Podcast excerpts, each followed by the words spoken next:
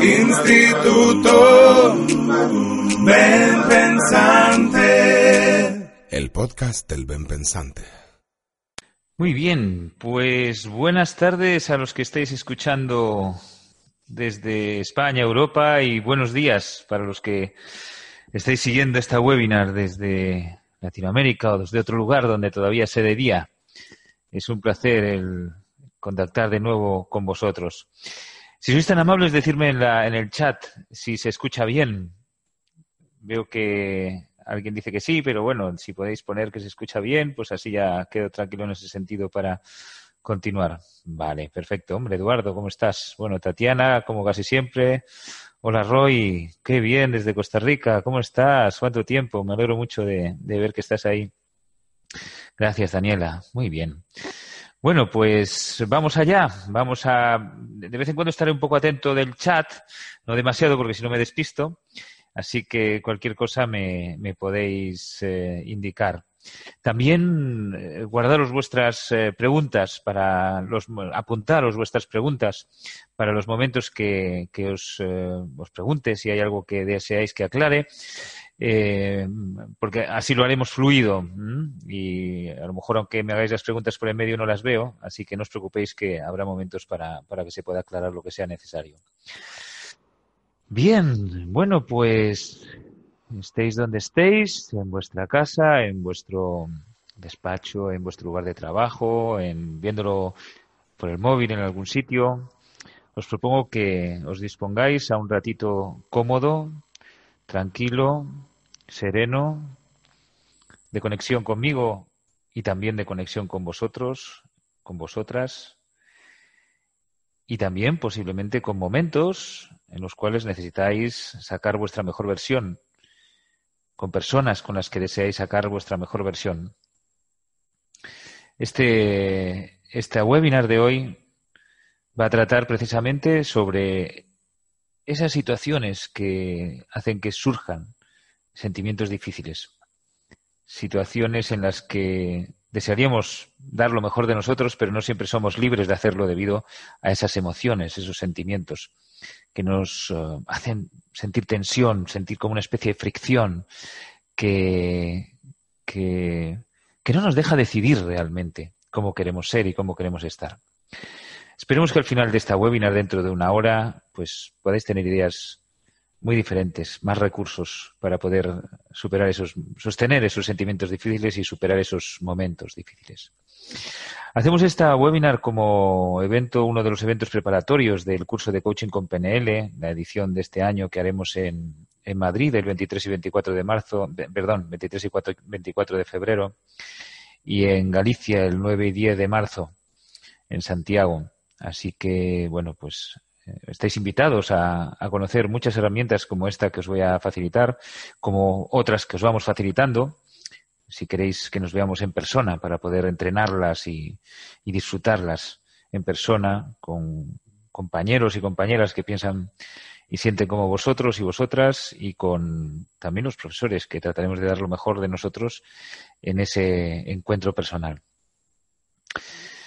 Bueno, pues hoy quiero que os pongáis eh, vamos a tratar de ver cómo funciona la mente en esos momentos. Eso de cómo funciona la mente suena muy, como muy, una cosa muy oculta y muy extraña, cuando realmente sencillamente cómo experimentamos las situaciones, cómo vivimos las situaciones. Lo que de verdad vivimos es lo que ocurre en nuestra interpretación de la realidad. Por tanto, si somos capaces de actuar sobre nuestra interpretación de la realidad, somos capaces de eh, construir nuestra felicidad.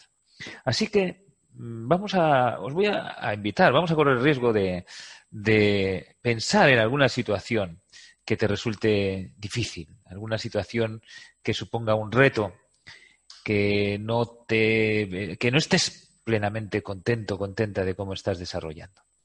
Vamos a pensar en esa situación. Vamos a pensarla con este ambiente de serenidad, bien, bien cómodos y bien tranquilos y con esa maravillosa intención de, de aprender de nosotros y ser capaz de comportarnos como nos queremos comportar, de ser como queremos ser y de estar como queremos estar. dentro de ese terreno seguro, dentro de ese terreno fértil. Vamos a pensar en esa, en esa situación para sacarle el máximo provecho a este rato que vamos a compartir. Fíjate desde dónde estás viviendo esa situación. Porque posiblemente estés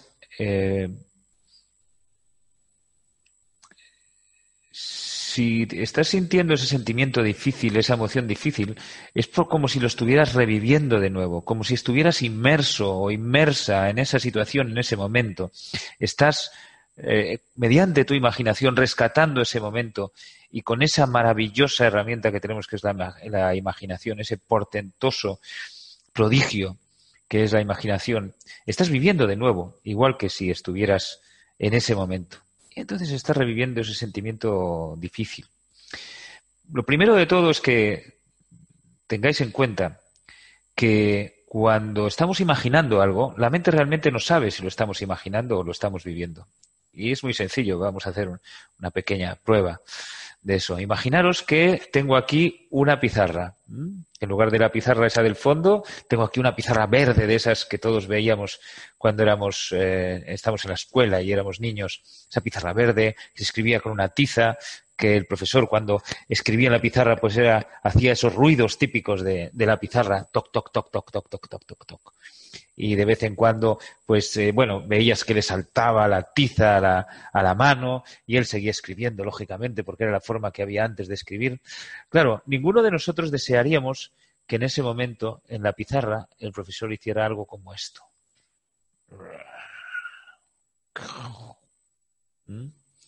A nadie nos gusta imaginar que haces ese rascas en la pizarra.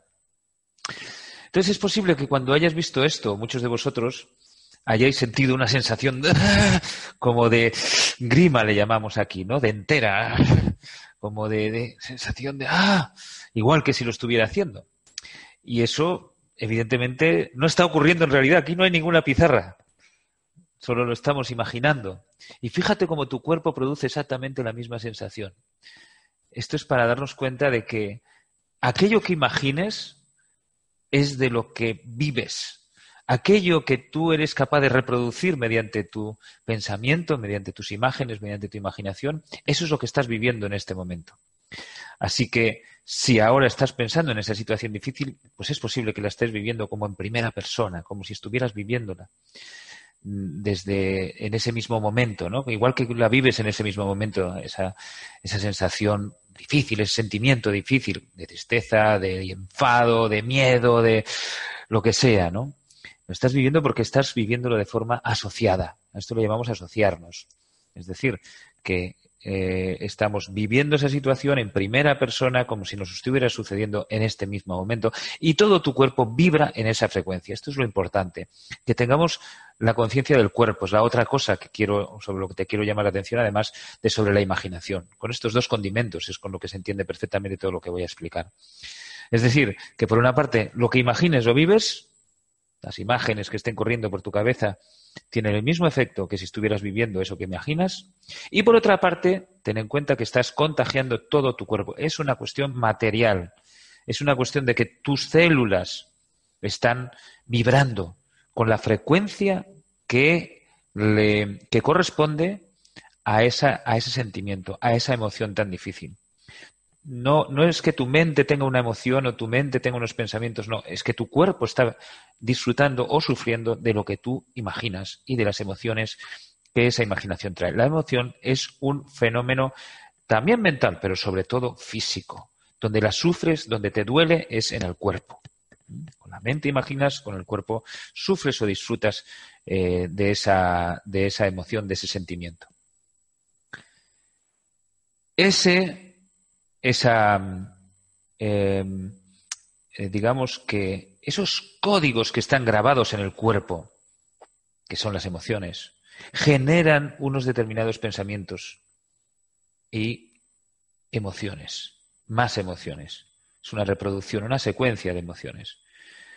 Cuando tu cuerpo alberga sensaciones difíciles, sentimientos difíciles, emociones difíciles, se enciende algo que llamamos estado. Ese estado es un grupo de pensamientos y emociones, es una paleta de emociones y pensamientos que se van a reproducir a partir de ese momento con mucha facilidad, debido a que el terreno de juego, que es el cuerpo, está vibrando en una frecuencia determinada, debido a que nos hemos asociado, en este caso nuestra imaginación nos ha asociado a un momento determinado, porque os lo he pedido yo, dirás, claro, para poder hacer este, para poder conocer bien lo que os estoy transmitiendo. Así que nos asociamos, imaginamos ese momento, nos vemos dentro de ese momento, el cuerpo vibra en esa frecuencia, imaginación pasa al cuerpo y el cuerpo a partir de ese momento es el terreno de juego a partir del que seguramente que cualquier cosa que pienses va a estar eh, va, va, a ser algo eh, va a ser más confusa que antes. Va, las emociones van a, van a, surgir con más facilidad otras emociones difíciles. Va a haber como un estado más negativo que el que estabas sintiendo antes de pensar y asociarte a esa experiencia porque estás capturado por el sentimiento que te produce esa experiencia.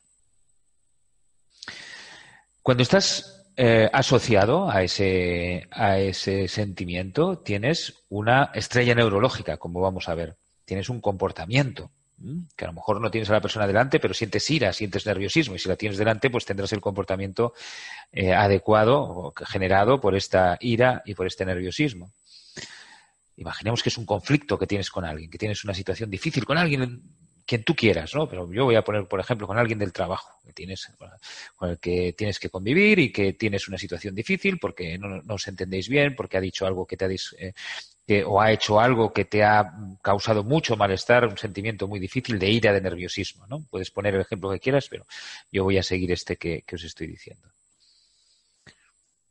Y antes de nada, quiero quiero poner un ejemplo de esto. Antes de poner el ejemplo de este, del trabajo, porque hay un ejemplo que para mí fue muy claro, que es el que eh, eh, me sucede también con mis hijos, ¿no? Cuando uno de mis hijos se enfada, se coge una rabieta, actúa de forma injusta, o, se pelea con su hermano, o, o no quiere hacer algo que, quiero hacer, eh, bueno, pues me puede entrar esta sensación de ira, esa sensación de nerviosismo. Puedo notarlo, puedo sentirlo. Y eso me va a hacer actuar de una manera. ¿Qué es lo que sucede? Que si me doy cuenta y me alejo de esa sensación de nerviosismo, esa sensación de ira, si la veo de lejos, entonces puedo plantearme, ¿quiero tener esa sensación de ira? ¿Quiero tener esa sensación de nerviosismo? Me veo como ese actor, esa persona que está siendo atrapado por un estado de, de, ira, por un estado de nerviosismo, me puedo ver, y mi pensamiento se empieza a aclarar.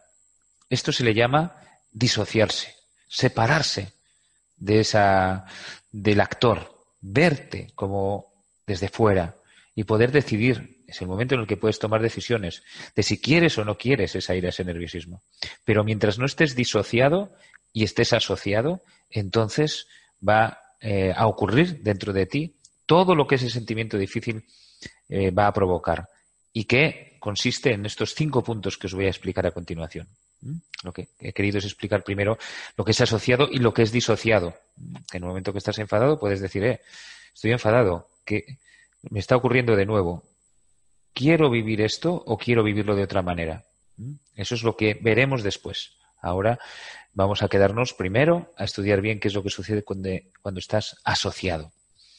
Así que en esta la estrella neurológica que se crea, lo que representa es qué es lo que sucede dentro de la mente cuando estás asociado, cuando estás pensando en esa experiencia, recordando esa experiencia, recordando lo que vives en esa experiencia, recordando cómo te sientes en esa experiencia, recordando cómo ves las cosas en esa experiencia, pues eh, te va, tienes un paisaje mental que voy a tratar de describirte eh, a través de esta estrella neurológica de las cinco puntas, cinco aspectos que definen el estado, el estado en el que eh, en el que te sientes, en el que te sitúas, en el que estás cuando te asocias a ese sentimiento difícil.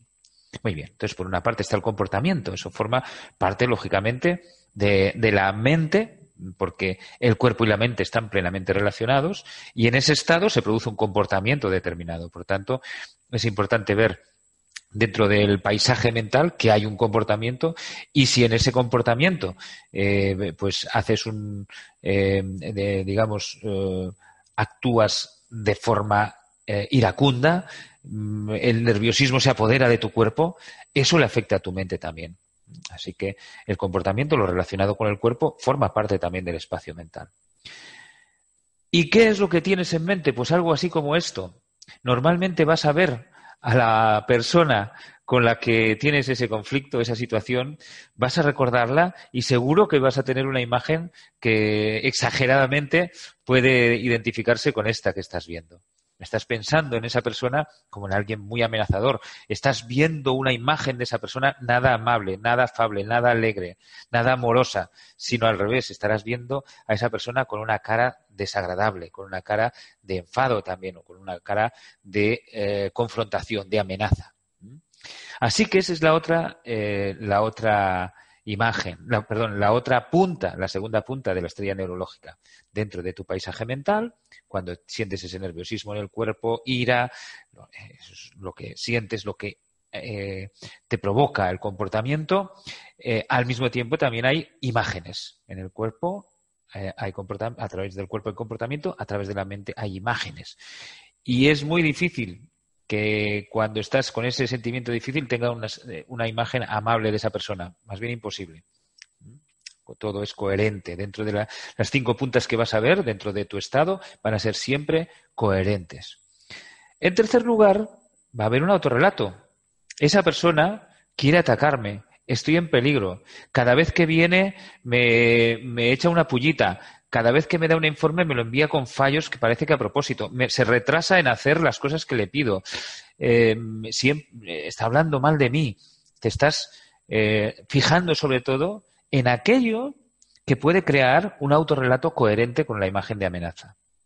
Estás creando, te estás contando, perdón, te estás contando la situación de una forma determinada, estás creando una historia, un relato determinado que tiene coherencia con esa imagen de amenaza, con esa sensación desagradable.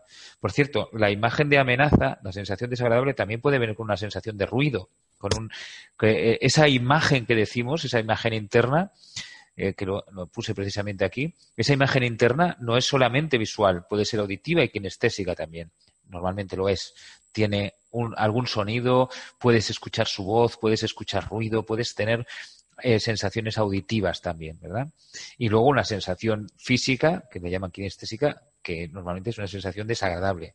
O sea que cuando hablamos de la imaginación, la imaginación tiene los cinco sentidos y particularmente el de la vista, el oído y las sensaciones corporales. Entonces tienes normalmente ese, eh, ese apartado de la imagen, de la imaginación, tiene los distintos sentidos.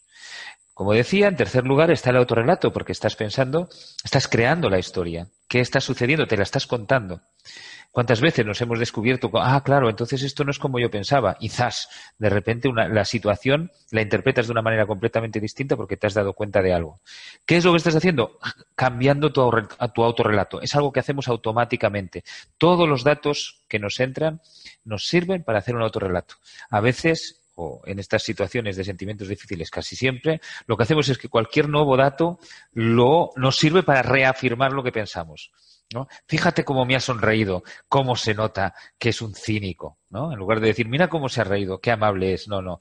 Todos los datos que nos entran los tenemos en cuenta y los incorporamos dentro de nuestro autorrelato. Claro, si un dato es suficientemente eh, diferente, eh, si, genera una incoherencia en nuestro relato, entonces el relato interno lo, podríamos eh, interpretar de otra manera. Haremos otro relato diferente. Nos contaremos la situación de una forma diferente. Pero normalmente nos construimos con nuestros prejuicios, con nuestros juicios, con, eh, con nuestros intereses. Construimos un autorrelato desde un principio y luego es difícil de cambiar. Así que en una situación con un sentimiento difícil vamos a tener un autorrelato muy fuerte se podría decir que autoinmune. Cuando nos quieren convencer, pero hombre, que esa persona si es muy amable, si el otro día estuve hablando con ella y, estuvo muy, muy considerada y muy generosa, entonces tú, lo que dirás, entonces tú eres mi enemigo. ese autorrelato es muy difícil de cambiar. Si nos están diciendo que es de otra manera, nosotros defenderemos el autorrelato como algo propio, como algo personal, que es nuestra interpretación de la realidad y nadie nos la va a cambiar. Es como si lo tuviéramos, nos identificáramos nosotros con ese autorrelato. ¿Qué más puntas tiene esta estrella? Pues una punta muy importante, porque ese autorrelato parte de algo clave en él, que es el propósito. Claro, tenemos una imagen de amenaza, una sensación desagradable, y ¿qué es lo que buscamos? Eludir el peligro. Esa persona eh, quiere atacarme, quiere tomarme el pelo. Lo más importante de toda la historia, de todo el autorrelato, es que yo quiero eludir el peligro. Y este es un elemento clave, el del propósito, clave. Y veremos que es clave también para el cambio, para la transformación. Además de, trabajar sobre sentimientos difíciles, os voy a contar eh, también cómo el propósito es un elemento muy importante para cambiar nuestro estado y cambiar, sostener muy bien los sentimientos difíciles y cambiar nuestro comportamiento y nuestra visión, nuestra perspectiva de la situación. Y por último, ¿qué papel tenemos? Bueno, pues en este caso, eh, un papel que podemos adoptar o es el de víctima o el de guerrera, ¿no? O guerrero. Es decir, que en esa situación que esa persona me, siento que me ataca, pues se va, se va, a enterar de quién soy yo. Entonces, todo esto me lleva a mí a creer que dentro de ese autorrelato yo me doy un papel. Entonces, propósito y papel van a ser coherentes con el autorrelato, pero lo quiero separar porque son dos aspectos, como veremos, fundamentales para el cambio. Así que lo que tenemos es un comportamiento, una imagen interna, un autorrelato, la imagen interna decíamos que es visual, auditiva y kinestésica o, corporal. Eh, kinestésica quiere decir sensaciones físicas. Entonces, comportamiento, imagen interna, autorrelato, propósito y papel. Bueno, espero que me hayáis seguido hasta aquí. Eh, muchos ya lo conoceréis porque ya he hablado varias veces de esta, de esta herramienta. Es una herramienta que, he creado a partir de todo lo que veo que influye en las disciplinas eh, del autodesarrollo que yo conozco, como son el coaching, la PNL, la hipnosis ericksoniana, eh, también la filosofía budista y, bueno, algunas otras que eran entrenamiento mental, por supuesto, teoría del desarrollo adulto, bueno, las que he venido estudiando me dicen que los cinco aspectos más importantes del paisaje mental, con los que se puede escribir el paisaje mental, son estos cinco. Entonces, voy a ver si hay alguna pregunta por vuestra parte. Espera, que esto no tengo por qué quitarlo. Porque ahora vamos a empezar con la marcha. A ver si hay alguna pregunta. Virginia, buenas tardes. Hola. ¿Alguna pregunta queréis hacer? Si tenéis alguna pregunta la podéis poner. Porque Sí, mejor ponerme la pregunta en el chat. Mm, veo que levantáis la mano. Derek, veo que levantas la mano. Si puedes, pon la pregunta en el chat, si eres tan amable.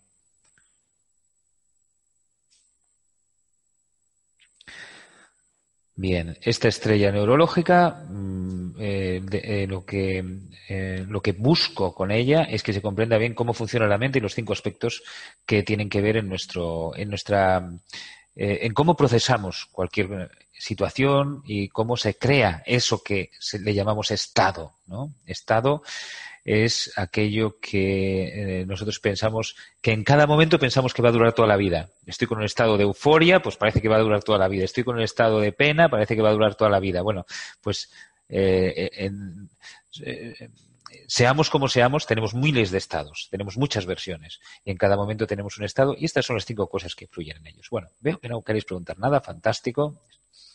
Voy a pensar que es porque lo, he explicado bien y se ha entendido bien.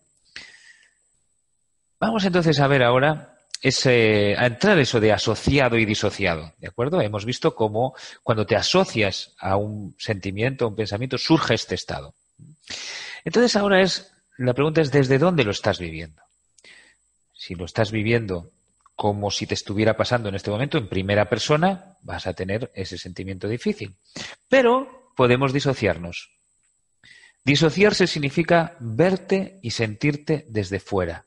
Es decir, que en lugar de vivir la situación como si te estuviera pasando, ahora te voy a invitar a que hagas como aquí ves a Charles Chaplin, ponerse detrás de la cámara y ver cómo está siendo la escena. Charles Chaplin, lógicamente, cuando dirigía, se tiene que imaginar que está también dentro de la escena. Se tiene que imaginar cómo está dentro de la escena.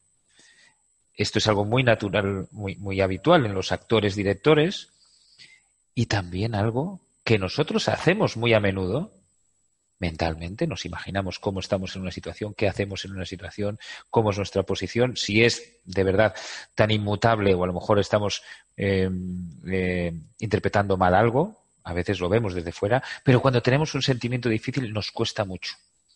El sentimiento, la diferencia entre sentimiento y emoción es sencillamente que la emoción es algo instantáneo. La emoción es algo que nos surge, uff, nos surge un respingo de miedo, de ira, de tristeza, y dura lo que dura en ese momento, lo que tiene que durar en ese momento. Eh, nos genera la fuerza que nos tiene que, generar o nos genera la flojera con la tristeza que nos tiene que generar, la relajación, sensación de relajación, lo que busca esa emoción. Hoy no vamos a hablar de emociones, pero hay otras webinars donde podéis ver eh, eh, la vida salvaje de las emociones, tal como, como la entendemos. Entonces, esa emoción surge, pero ¿qué pasa? Que cuando esa emoción la vinculamos a un pensamiento, entonces esa emoción se cristaliza dentro del pensamiento y se convierte en un sentimiento. Esa es la diferencia tal como la pone, por ejemplo, Antonio Damasio, y, en lo que consiste es en darnos cuenta de que esos pensamientos que tenemos en torno a la situación que estás recordando, ese esos pensamientos que tienes, tiene, están eh, eh, empapados de una cosa que se llama emoción, muy pegajosa, muy viscosa, que es como un cemento que hace que no nos podamos separar de ese pensamiento y que ese pensamiento sea repetitivo y que ese pensamiento repetitivo que no nos abandona además genere un sentimiento que no podemos cambiar a voluntad. No, eh, no, no, no tenemos acceso a poder cambiar el pensamiento porque se convierte en repetitivo y no tenemos acceso a cambiar el sentimiento de ese pensamiento porque está muy vinculado, muy, viscoso. La viscosidad es muy grande de ese sentimiento. En las situaciones difíciles es lo que nos ocurre. Así que, ¿cómo podemos disociarnos? Una cosa que podemos hacer con naturalidad, si piensas en cualquier otra cosa, te puedes ver desde fuera y decir, hombre, pues igual en ese momento no tenía tanta razón o igual en ese momento no actué correctamente, pero bueno, eh, es cierto, pues si hace falta le pido disculpas. Claro, esto que estoy diciendo ahora es porque te estás viendo desde fuera, estás disociándote. Lo malo es disociarse cuando la situación es eh, la, la, situación trae un sentimiento difícil que actúa como ese cemento que no nos permite separarnos, no nos permite separarnos de, esa, eh, de, ese pensamiento. ¿Cómo podemos hacerlo? Bueno, pues voy a explicaros la herramienta de Virginia Satir. Eh, Virginia Satir es uno de los modelos que se utilizaron en el comienzo de la programación neurolingüística, en, en, el comienzo de la PNL. Se utilizaron principalmente Milton Erickson, Virginia Satir y, Fritz Perls. Porque la PNL, la programación neurolingüística, lo que ha hecho desde entonces, no solo en ese caso, sino con otros muchos, pues como Disney, como, como mm, Rockefeller, como los más distintos eh, tipos de personas que hacían algo excelentemente bien, cogían a la persona que hacía algo excelentemente bien, pues el típico ejemplo es Disney para la innovación, y estudiaba cómo hacía Disney para poder, sus procesos mentales, para poder innovar todo lo que estaba innovando. En este caso, Virginia Satir era una de las principales terapeutas de aquellos años 60-70 y eh, tenía, eh, eh, hacía coaching familiar, coaching sistémico, conflictos, mediación. Y Virginia lo que tenía era una enorme capacidad para ayudar a la persona a distanciarse de sus sentimientos y sostenerlos. Ser capaz de distanciarse sin perderlos de vista ser capaz, por tanto, de darse cuenta de ellos y de sostener esos sentimientos difíciles. Porque muchas veces lo que hacemos es escapar. Eh, pues eh, si somos capaces de no pensar en eso. Pero claro, cuando volvemos a pensar, vuelve el sentimiento exactamente igual. Entonces, esta terapeuta conseguía de una forma mm, creativa y rápida ayudar a la persona a no escapar de sus sentimientos, sino a sostenerlos. Y eso es lo que vamos a esa herramienta que de Virginia Satir que la creó la PNL, es decir, la PNL, eh, John Grinder y Richard Bandler, los creadores de la programación neurolingüística, PNL, que son eh, abreviadamente PNL, eh, tomaron como ejemplo, como modelo a Virginia Satir para poder hacer una, digamos, una receta, una técnica en la que resume cómo lo hacía ella, cómo pensaba ella. Y cómo hacía pensar a sus, eh, a sus coaches, a, a las personas que ella atendía. En primer lugar, lo más importante de todo es que antes de empezar a trabajar seamos capaces de relajar nuestro cuerpo. Y esto es lo que os pido en este momento el cuerpo ha sido capturado, quizás eh, en la mayoría de vuestros casos, pues no excesivamente, pero en algún sentido por el sentimiento difícil. No escapemos del sentimiento difícil, solamente relajemos el cuerpo, porque sabemos que las dificultades de, de los sentimientos y emociones difíciles están precisamente en que atrapan, capturan todas las células del cuerpo. Y no vamos a escapar de ellos, pero sí vamos a relajar todas las células del cuerpo. Y esa será la manera de poder transformar, de, poder acceder a estos sentimientos y eh, jugar con ellos, como vamos a ver dentro de un momento, para que acaben transformándose en lo que ellos deban transformarse. No se trata de matarlos, no se trata de eliminarlos, se trata de escucharles, hacerles caso para permitirles la transformación, la conversión en aquello que ellos necesiten en lo que le toque, la evolución que le toque a ese sentimiento. Hacemos que el sentimiento evolucione. No lo, no, no lo tenemos como un enemigo, ¿no? Al contrario, nos aliamos con él, lo escuchamos, le susurramos también.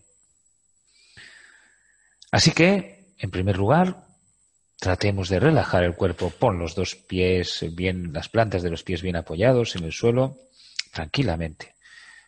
Fíjate en tus piernas, que estén bien relajadas, tranquilas, descansadas. Permite que tus rodillas, tus tobillos lo estén. Fíjate en tus caderas, todo ese espacio. Si notas alguna tensión, puedes relajarla. Lo mismo con la espalda, esa poderosa eh, espalda, ese, ese lugar donde hay unos músculos de enorme potencia. Ahora pueden descansar, puedes ver si hay alguna tensión. Y al momento que te fijas en ella se diluye. Igual los brazos todo el día moviéndose, todo el día sin descanso, ahora pueden descansar. Las manos también. Todos los huesos nervios, músculos de las manos, se pueden relajar. Lo mismo la nuca, el cuello, lugar de mucha eh, mucha circulación. Bien. Y ahora el cuero cabelludo, como si se estuviera extendiendo una mancha de aceite, puedes sentir cómo se va relajando. Tómate tu tiempo con tranquilidad. Muy bien. Ahora la frente, los ojos, las mejillas, las mandíbulas, ese lugar donde es fabuloso sentir la relajación, un sitio clave, crucial. Los labios, da su sensibilidad. Disfruta un momento de relajación en los labios. Eso es. Bueno, pues desde este punto Vamos a pasar al primer paso. En esta situación de relajación, gracias a ella, a que todo tu cuerpo lo has prestado atención, lo has honrado, le has sonreído, le puedes sonreír a todo tu cuerpo. Ahora permite que surja esa emoción. ¿Cómo te sientes en esa situación? Vamos a ponerle un nombre. Ponle un nombre. Puede ser tristeza, puede ser miedo, puede ser enfado, puede ser frustración, puede ser... Trata de ver qué color tiene, búscale un nombre. Esto, cuando vayas a hacer esta herramienta, esto es lo que debes ayudar a la persona, que le ponga un nombre. Por eso, si quieres utilizarla con alguien, además de contigo, es bueno que la practiques ahora. Desde esta tranquilidad, ahora estás sintiendo que se presenta esa emoción que estás empezando a sentirte como te sientes en esa situación, pero en un momento en el cual el cuerpo está relajado, en el cual tú puedes jugar con esa emoción. Jugar no es trivializar, sencillamente, con todo el respeto a esa emoción, puedes notar dónde lo sientes, algo que a lo mejor normalmente no puedes hacer tanto. Pero en este estado de relajación en el que estás alojando esa emoción con respeto, puedes ver en qué parte del cuerpo lo sientes más. Y es curioso porque a veces olvidamos que las emociones están grabadas en el cuerpo, son un código y que tienen sus lugares, sus órganos, sus vísceras, que pueden ser distintas por persona, da igual, cada uno lo siente donde lo siente, pero lo, vas a poder localizar. Lo puedes sentir en algún lugar. ¿Qué forma tiene? A veces tiene forma esférica. Si tuviera una forma, ¿qué forma sería? A veces tiene una forma cuadrada, a veces tiene una forma de pinchos, a veces tiene una forma humana, a veces tiene una forma simbólica de, algo de la naturaleza. Si tuviera forma, ¿qué forma sería? Estás cómodo, estás tranquilo, tranquila. Tómalo con atención y fíjate dónde lo sientes y que si tuviera una forma, ¿qué forma sería? Quizá puedas ver su color, quizá puedas ver su brillo, si es opaco o brillante, si tiene mucho color o poco color o es en blanco y negro, fíjate. Muy bien. Localízalo todo lo posible. Es la forma de ayudarte a comenzar este camino con ese sentimiento difícil de otra manera. Porque ahora te quiero preguntar, ¿Qué desea esa emoción, ese sentimiento? ¿Qué desea conseguir o proteger? Esa emoción está ahí para algo. Si es una emoción de ira, es posible que quiera protegerte de algo o ayudarte a conseguir algo. Si es de tristeza, es porque a lo mejor le da importancia a algo y surge esa tristeza por esa razón. Si es miedo también es para protegerte de algo. O por miedo a perder algo. Si es frustración es porque a lo mejor tenías una expectativa que no ha podido ser cumplida. Así que esa emoción es posible que te haga daño, pero si quieres aliarte con ella es bueno que veas qué desea conseguir o proteger para ti. Desea algo para ti, es necesario que captes ese mensaje, que escuches ese mensaje. Muy bien. Y ahora que has escuchado ese mensaje, que has comprendido la razón motivadora de esa emoción, porque tu cuerpo, tu mente, tiene una inteligencia enorme. Y es posible que haya veces que haya que remediar o reparar algo. Pero siempre, cada cosa que hace, tiene una intención positiva para ti. Quiere cuidarte o quiere protegerte, quiere ayudarte a conseguir algo. Muy bien. Ahora que tienes la emoción localizada, tiene una forma, has visto su intención, vamos a hacer el paso clave del modelo de Virginia Satir. Da un paso atrás. y mírate como si estuvieras desdoblándote. Por una parte, dando un paso hacia atrás y al mismo tiempo mirando a esa persona que hace un momento tenía ese sentimiento difícil. Déjale ese sentimiento difícil a esa persona y tú haz como Charles Chaplin y vete hacia atrás. Da un paso atrás. Libérate de ese estado que vas a dejar en la persona que eres tú que imaginas que tienes delante? ¿Por qué ha surgido otra persona? ¿Te has podido desdoblar porque ahora eres consciente de más cosas. Y puedes, por una parte, y de hecho eres por una parte la persona que es consciente de todo esto, eres la persona que se ha echado atrás y es consciente de todo esto, y está dándose cuenta de las emociones, sentimientos de esa persona que has dejado en el lugar donde estabas antes. Esa persona que tú ahora estás imaginando delante de ti es la que tiene ese sentimiento difícil. Mientras que tú eres la persona que está siendo consciente de todo esto. Y lógicamente, la cosa cambia. Cuando tú eres consciente de esas emociones, de ese sentimiento, cuando lo tienes localizado y lo ves desde fuera, y te ves a ti desde fuera, con ese sentimiento, con esa sensación. ¿Cómo te sientes cuando eres consciente de todo esto? Estamos desdoblando y lo que te invito es que esa persona que es consciente, que eres tú, te separes y te veas desde fuera a esa persona que ahora estás viendo que sufre con ese sentimiento difícil. Y pregúntate cómo te sientes siendo consciente de esto, porque lógicamente la sensación cambia cuando eres consciente de qué es lo que está sucediendo.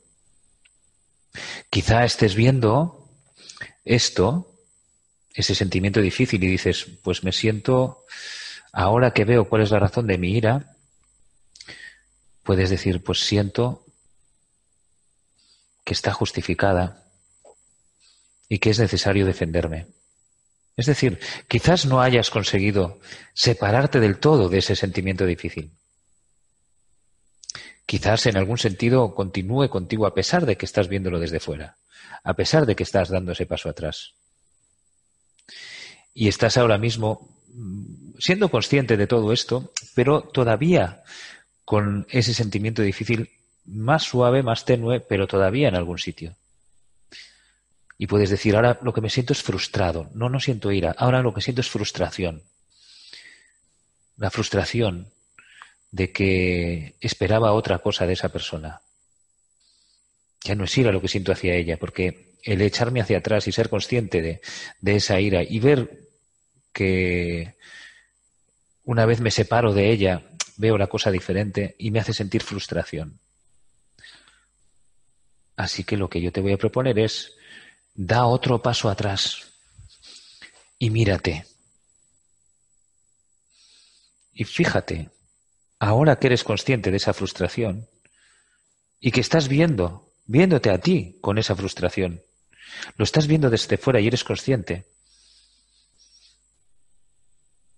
¿qué es lo que sientes? ¿Cómo te sientes?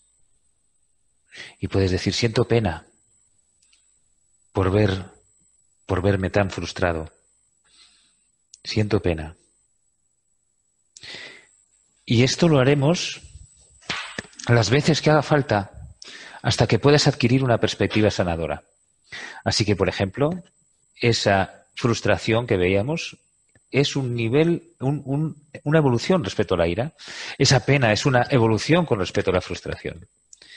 Y muy posiblemente si das otro paso atrás, que aquí si no es que me salgo del, de, la pantalla, pero tú puedes dar otro salto atrás si quieres, otro paso atrás, y fijarte cuando te ves con esa pena o lo que sea, o a lo mejor ya no te ha surgido ninguna, ningún otro sentimiento difícil, pero es fácil que pueda ser la ternura, ¿no? La ternura por una persona que trata de conseguir algo que es justo, que trata, que trata de defender algo que es necesario defender, que trata de conseguir un ambiente bueno dentro de su oficina, que desea buscar un ambiente bueno dentro de esta oficina, dentro del lugar donde trabaja.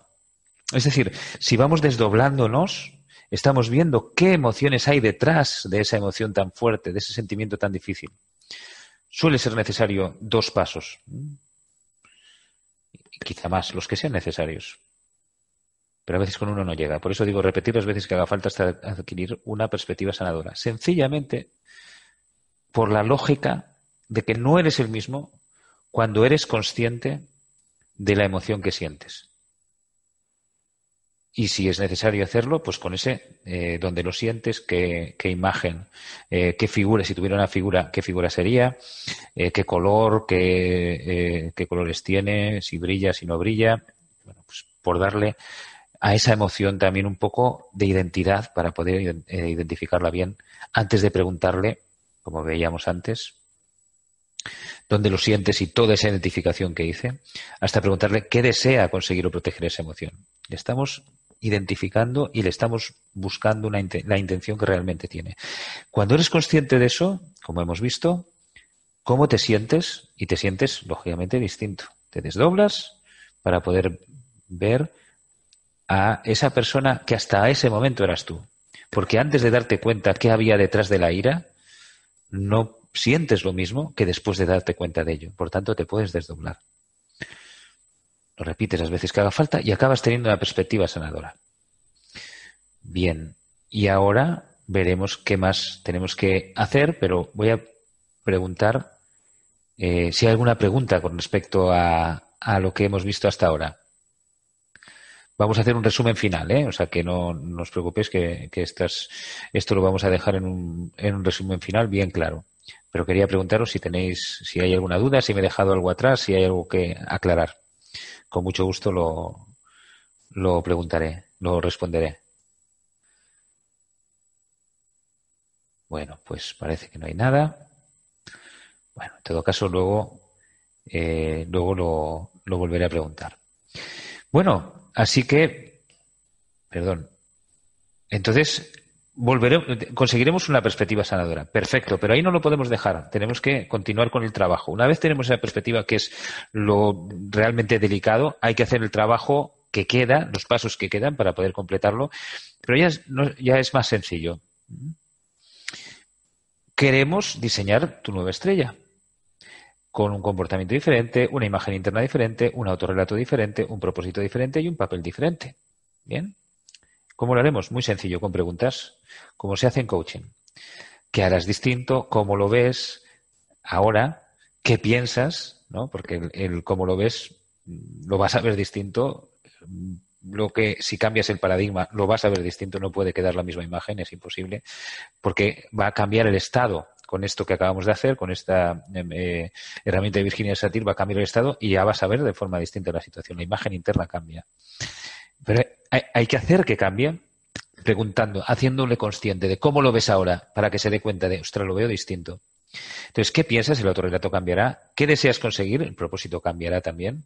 ¿Y qué papel deseas jugar? Con estas cinco preguntas le haremos consciente de su nuevo mapa mental, su nueva forma de ver la situación, su nueva forma de interpretar la situación desde los cinco, de las cinco puntas, los cinco lugares desde los cuales es necesario eh, cambiar cómo interpretamos la situación.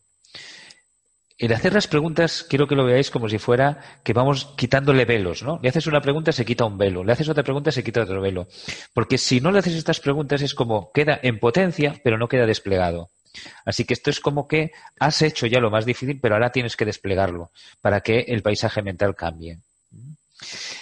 Pero os voy a eh, proponer un orden, porque el coaching es lo que hemos visto hasta hace un momento, como decíamos, es PNL. Entonces también es interesante que, la, que en esta webinar podáis ver qué es el coaching y qué es la PNL. El coaching principalmente es el arte de trabajar los propósitos y los objetivos. Así que eh, el coaching nos dice, nos hace ver que la forma más rápida de, de, que alguien, de ayudar a alguien a cambiar es preguntarle por su propósito. ¿Qué deseas conseguir? Así que después de cambiar ese paradigma, de tener un paradigma más saludable, lo que le preguntaremos será esto, que sabemos que es lo más transformador. Y en un caso real podría ser que hemos cambiado el estado gracias a la herramienta de Virginia Satir y ahora le preguntas, una vez que el paradigma ha cambiado, cambia el estado, cambia tus sensaciones hacia la situación y ahora vamos a hacer ese despliegue que empieza por el propósito. ¿Qué deseas conseguir? Quiero un lugar de trabajo bien organizado y con buen clima. Esto es lo más fácil, el punto más fácil por el que empezar. Si le preguntas qué es lo que deseas, va a ser algo distinto que en la estrella neurológica inicial, que en el, que en el estado inicial. El estado ha cambiado, todas las puntas cambian. A continuación, el papel del protagonista. Entonces, ¿qué deseas? ¿Qué papel deseas jugar? Soy agente de cambio, soy útil. Es eh, en este caso, la secuencia ideal. Si le preguntas por la imagen, seguro que va a cambiar, eso no, no, tiene problema. ¿Cómo la ves la situación ahora? Explícame cómo la ves. ¿Qué ves? Si piensas en la situación, ¿qué ves? ¿Qué te imaginas? ¿Qué te viene? Y por último, tu autorrelato. ¿Cómo piensas ahora la situación? ¿Qué piensas que está ocurriendo? ¿Cómo la interpretas? Y seguramente vendrán cosas como también ella tiene razón, también él tiene razón, también se sentía mal. Seguro que va, que esto, que antes no formaba parte del autorrelato, ahora va a formar parte. Ha cambiado, si os fijáis, ha cambiado todo y cambia lógicamente también el comportamiento. La persona va a estar más abierta a escuchar y a conversar. Este es un caso real. Y es posible que lo hayáis vivido, ¿no? Hemos cambiado la forma de ver las situaciones en muchos momentos y lo que estamos viendo aquí es cómo provocarlo, ¿no? Porque esto sabemos que sucede, pero a veces no sabemos cómo provocarlo. Esta es una de las herramientas que se pueden utilizar para provocarlo. Así que vimos las preguntas y ahora hemos visto el orden. Para acabar, pues deciros el orden eh, perdón, la técnica, todos los pasos de esta técnica, que espero que lo hayáis visto de forma intuitiva, o sea, yo creo que se entiende muy bien intuitivamente esta, esta herramienta. Hay algún cambio con respecto a cómo lo hace la PNL, porque después de estos años de experiencia, pues he visto que hay cosas que se pueden entender un poquito mejor dándoles un pequeño cambio. Yo como la entiendo, esta herramienta es así, ¿no? Primero crear el clima, fundamental, sin esto no se hace nada. Cómo, y si es necesario hacer esa relajación que he hecho, yo creo que normalmente va a ser necesario. ¿Cómo te sientes en esa situación? La emoción que tienes, dónde la sientes, eh, con toda la identificación que, con la que lo he acompañado, del color, brilla, no brilla, eh, eh, le podemos preguntar si es grande o pequeño, podemos hacer muchas preguntas. Esto formaría parte de otro capítulo, ¿no? que es PNL pura. Después, ¿qué desea conseguir o proteger? Fundamental, lo que llaman la intención positiva, lo que llamamos en PNL intención positiva. Y después da un paso atrás y mírate cómo te sientes siendo consciente de todo esto y lo repites las veces que haga falta y finalmente le preguntas qué papel quieres jugar, cómo lo ves, qué piensas hacer, qué deseas conseguir y qué vas a hacer. Empezando por qué deseas conseguir. Aquí debía haber puesto qué deseas conseguir en primer lugar, como hemos visto. Muy bien. Bueno, pues antes de el remate, si nos queda un momentito, pues preguntaros si hay alguna cosa que aclarar. Si el sentimiento es de culpa, podemos conseguir una perspectiva sanadora, sin ninguna duda, sin ninguna duda. La culpa, bueno, pues realmente es una emoción muy, muy peculiar, eh, muy bonita desde mi punto de vista y también muy destructiva, como todos sabemos. La culpa siempre tiene muy fácil ver la intención positiva. Así que desde esta herramienta, como se haría, es con completa relajación poder visitar ese sentimiento de culpa. Que al mismo tiempo va a traer, pues normalmente tristeza, ¿no? Porque, eh, fíjate, cuando, cuando tienes un sentimiento de culpa, tienes ese sentimiento de estrés, pero detrás hay una tristeza muy próxima. Entonces, es fácil cuando tienes un sentimiento de culpa, que lo identificas, le preguntas, eh, después da un paso atrás, cómo te sientes siendo consciente de ese sentimiento de culpa y de la intención que tiene, que posiblemente sea de, mejorar una relación o, de, o de valorar algo que has perdido, te puede venir la tristeza, es fácil que te venga, ¿no? Y así se va, te vas desdoblando y van apareciendo las emociones que hay detrás de la culpa que suele ser seguramente que te sale alguna otra alguna otra emoción después eh, sobre todo eh, tomadla como una aliada no la culpa eh, la culpa, em, la forma que adopta es destructiva, pero lo que hay detrás es una información como cualquier otra y que la podemos ir desdoblando, desplegando con esta, con esta herramienta. Espero que te haya ayudado, Luisa. Si no, pregúntame de nuevo. Y cualquier otra pregunta, por favor, lo mismo. Aquí hay un apartado de preguntas. Ese primero paso de Virginia es semejante al método de Jacobson. Pues no estoy seguro de cómo es el método de Jacobson, Marta. Si me puedes explicar. Si sucede por incumplimiento de sus responsabilidades, exactamente igual. Siempre hay alguna razón. Aquí no nos metemos en la razón. De hecho, eh, el meterte en cuál es la razón de un sentimiento difícil te va a llevar o a justificarte o a culparte. Entonces, si sencillamente dices, efectivamente, yo he incumplido mi responsabilidad, ¿qué, es mejor? ¿Que tenga un sentimiento de culpa o es mejor que busque, que lo vea desde una forma pues lo más imparcial posible para saber lo que quiero hacer, qué es lo mejor que puedo hacer. Eh, detrás de un sentimiento de culpa puede haber la necesidad de pedir perdón, puede haber la necesidad de trabajar para poder conseguir algo que no has hecho, puede venir la necesidad de cambiar completamente. Así que por eso el sentimiento de culpa es eh, necesario. No el sentimiento en sí, sino lo que hay detrás del sentimiento de culpa. Lo, el, por ejemplo, el incumplimiento de tus responsabilidades eh, es bueno que no lo pases por alto, pero tú puedes elegir qué prefiero, el tener el sentimiento de culpa y sentirme así o tratar de trabajarme para que ese sentimiento de culpa se transforme en otra cosa y me permita tomar una estrategia eh, más positiva con respecto a esta situación. Espero, Margaret, que te haya, que te haya ayudado.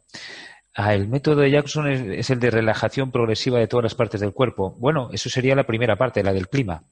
Relajas todas las, las partes del cuerpo y después, eh, sí, sí, después haces la, todo el resto de la herramienta. Relajación progresiva eh, sería ideal para poder iniciarlo y después poder hacer el resto de la, técnica. Ese sería el punto uno, la relajación progresiva. Gracias, Marta. No sé si te lo he aclarado, lo mismo. Si me puedes responder si te ha aclarado, si no, me preguntas más, con mucho gusto. Vamos a ver en el chat. Roy, excelente, muchas gracias por compartir, ayudarnos a entender mejor para lograr un cambio saludable, perfecto. Eh, bueno, María Luisa, si tienes cualquier otra duda, pregúntame, si no, pues me, me, si quieres certificarme que, lo, lo he podido explicar, pues perfecto. Y bueno, entonces, si hay alguna otra pregunta, con mucho, eh, con mucho gusto la responderé. Si no, tendremos tiempo para explicaros una cosa que me gusta mucho decir al final y que voy a tener tiempo para, para explicar. A veces se extiende y no, y no tengo tiempo, pero en este caso creo que sí. Bueno, pues si tenéis alguna otra, la podré, podré verlo y revisarlo al final. Bien, autocreación y propósito. ¿Qué eh, relación tienen? Vamos a recordar, grosso modo, las, los tres eh, grandes eh, eh, fuentes, las tres grandes fuentes de motivación. La primera, la supervivencia, lógicamente, las necesidades fisiológicas, las necesidades de comer, de dormir, de defender la familia, territorialidad, todas las cuestiones que, que afectan directamente a que podamos, a la salud, a que podamos sobrevivir, ¿no? Entonces esas, esas eh, necesidades instintivas pues van a estar siempre presentes, como es lógico. Después están las necesidades del acuerdo social o las motivaciones sociales, que es reconocimiento, el prestigio, el trabajar en equipo, el liderar, el ser liderado, el, cumplir las expectativas que tienen sobre mí, que los otros cumplan las expectativas, que, perdón, eh, yo cumplir las expectativas y hacer que los demás cumplan las expectativas también. Eh, esto de las expectativas tiene que ver directamente con la culpa, que es algo muy habitual.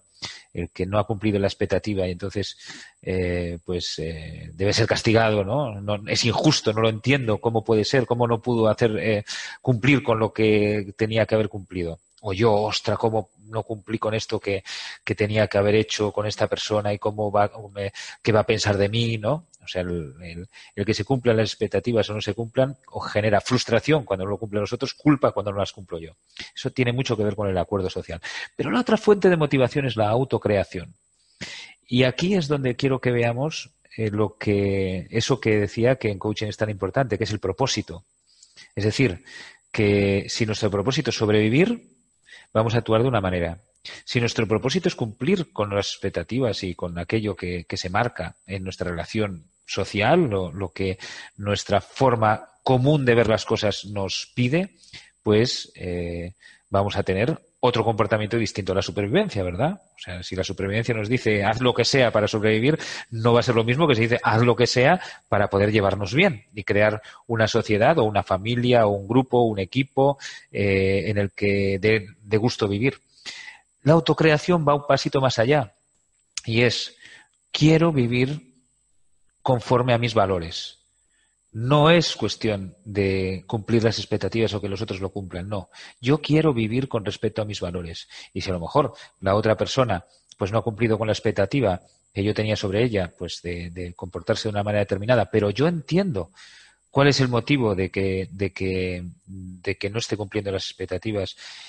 Y hablo con ella directamente y aunque no cumpla las expectativas, llegamos a un nuevo acuerdo, llegamos a una nueva forma bilateral de relacionarnos, en la cual yo te confieso que con, en esta situación en lo que yo sé que tengo que hacer esto, pero me siento, siento que no soy capaz por todas las otras cosas que tengo en casa, que tengo en, en, eh, en mis otras obligaciones, mis, mis otras ocupaciones, y sé que tú quieres esto de mí, pero no soy capaz de hacerlo, o muchas veces al contrario.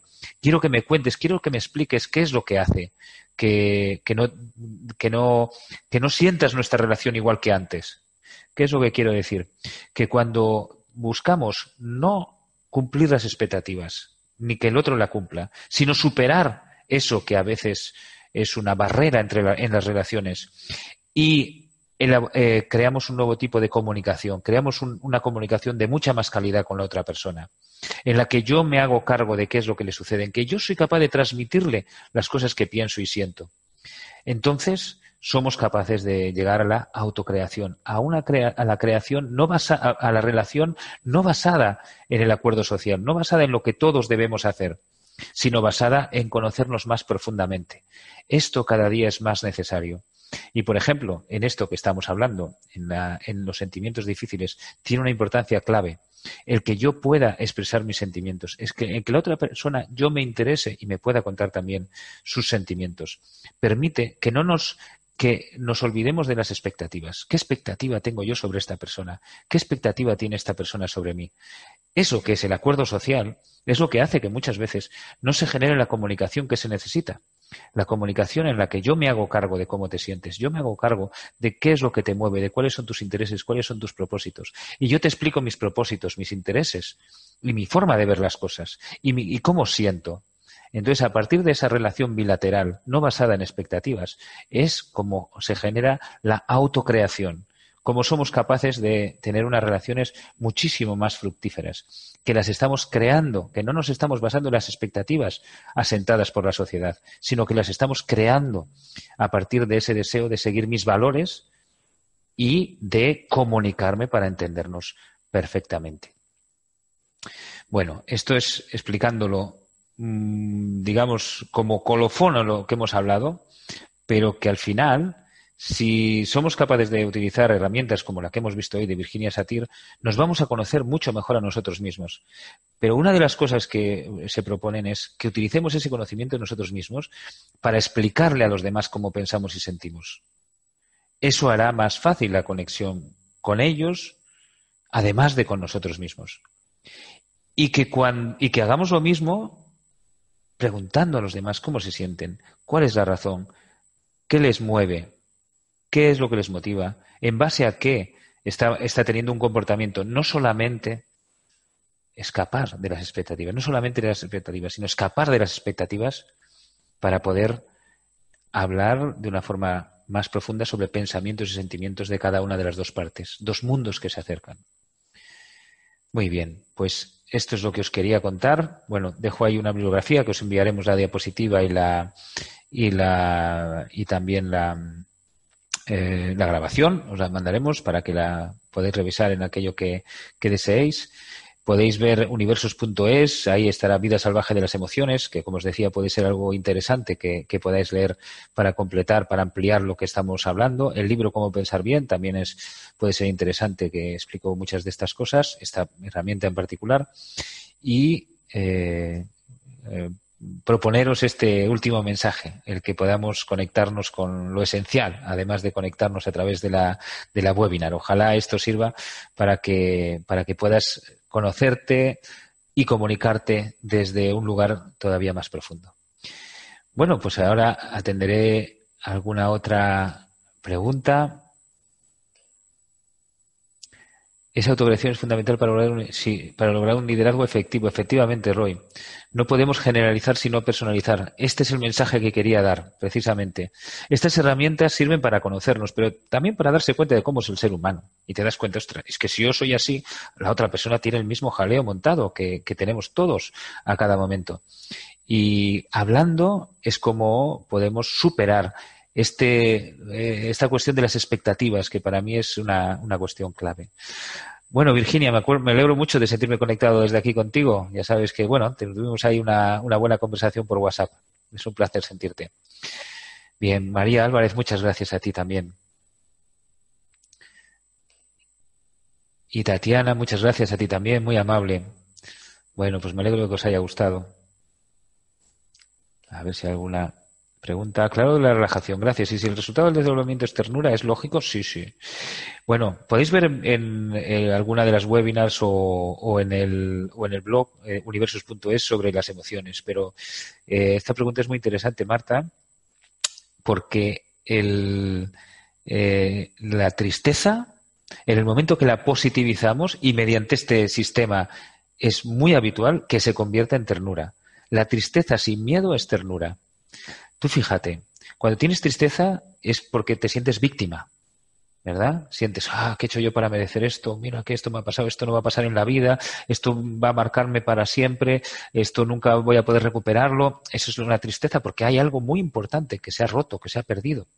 En el momento en que le quitas el miedo y aceptas que se haya perdido, por ejemplo, lo que sigues sintiendo es pena, pero no esa pena, no esa tristeza, sino que se convierte en ternura, en decir, quiero acompañarme en este momento difícil, siento ternura hacia eso que ahora ya no voy a poder recuperar, pero si no hay miedo, puede haber incluso verlo pues con, con una sensación de cómo me agradaba, cómo me gustaba, qué bien me sentía con eso, hasta con una cierta alegría. Esa ternura es lo que nos queda después de la tristeza. Cuando esa tristeza eh, no viene, eh, cuando esa tristeza le extirpamos el miedo, nos queda la valoración Valoramos una cosa mucho y al mismo tiempo eh, sentimos mucho, tenemos mucho miedo porque la hemos perdido, eso es tristeza. Si no tenemos miedo porque la hemos perdido, sino aceptamos que hemos perdido algo que valoramos mucho, lo que queda es la valoración. Y eso es ternura hacia eso que, hemos perdido. Así que espero que esto te, sirva. Me gusta mucho además la, la emoción de la ternura una persona mayor que te juzga y si concluyes que es muy difícil de cambiar y de respetar y alejarte, claro, siempre tenemos la opción. Eh, esto que hemos visto es trabajar con nosotros para vivir mejor y después tomar la decisión de eh, aceptar a la persona, cambiar a la persona, que quizás con esta conversación que decía, con este tipo de comunicación, cambiarla o abandonar. No tenemos, eh, o sea, perdón, tenemos derecho de elegir aquellas relaciones que más nos van a, satisfacer y que al final también esa decisión igual es buena para las dos partes. Por supuesto que tenemos esas tres opciones, aceptar, cambiar o eh, alejarme o abandonar. Muy bien. Eduardo Chinarro, muchas gracias a ti, Edu. Espero que nos veamos pronto. Mónica Araque, gracias a ti, gracias, muchas gracias. Roy, también, muchas gracias. Maite, un abrazo muy grande. Mari Bozo, gracias, gracias. Me encantó la imagen de los indios blancos. Cuando me enojo recordarla y así lograr sí, ¿verdad? El humor es otra de las emociones que me gustan a mí para salir de las emociones negativas, además de la tristeza. Y es una, creo que tengo por ahí una conferencia sobre eso, una webinar. Daniela, muchas gracias a ti. Me encantó la mirada de la tristeza transformada en ternura. Muy bien, gracias. Viviana, muchas gracias. Ha sido mi primera webinar. Genial explicación, creo que me será útil. Hay muchas más si quieres ver en, la, en, la, en el canal de YouTube de Ben Pensante. Las guardamos todas allí. Mónica, hará que verte decía siempre gracias. Tema fuerte de trabajar imprescindible. Sí, esto lo vamos aprendiendo cada día y nos lleva toda una vida aprender estas cosas porque no es saber la técnica, sino aplicarla. ¿eh? Ese es, es el viaje en el que estamos todos. Tatiana, muchas gracias. Yo creo que el amor cambia todo, claro que sí pero las partes tienen que querer. Sí. Yo aquí lo que digo es, las partes tienen que querer, pero cada uno nos tenemos que preocupar de nosotros mismos. Esto es importante, trabajar sobre uno y luego trabajar la comunicación. Primero sobre uno y después la comunicación. Muy bien, Tatiana. Bien, bien, Viviana, Diego, Tatiana. Bueno, un placer muy grande ver todas vuestras respuestas. Me siento muy conectado con todos los que estáis ahí y con muchas ganas de continuar haciendo este tipo de, este tipo de cosas. A ver si queda alguna otra.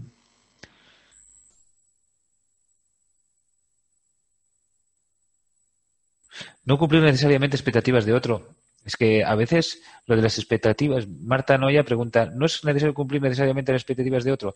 Es que a veces las expectativas están hechas sobre bases irreales.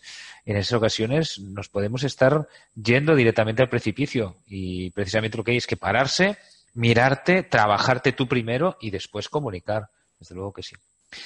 Bueno, pues un abrazo muy grande y gracias por vuestra paciencia, por vuestra escucha maravillosa y seguimos viéndonos. Un abrazo.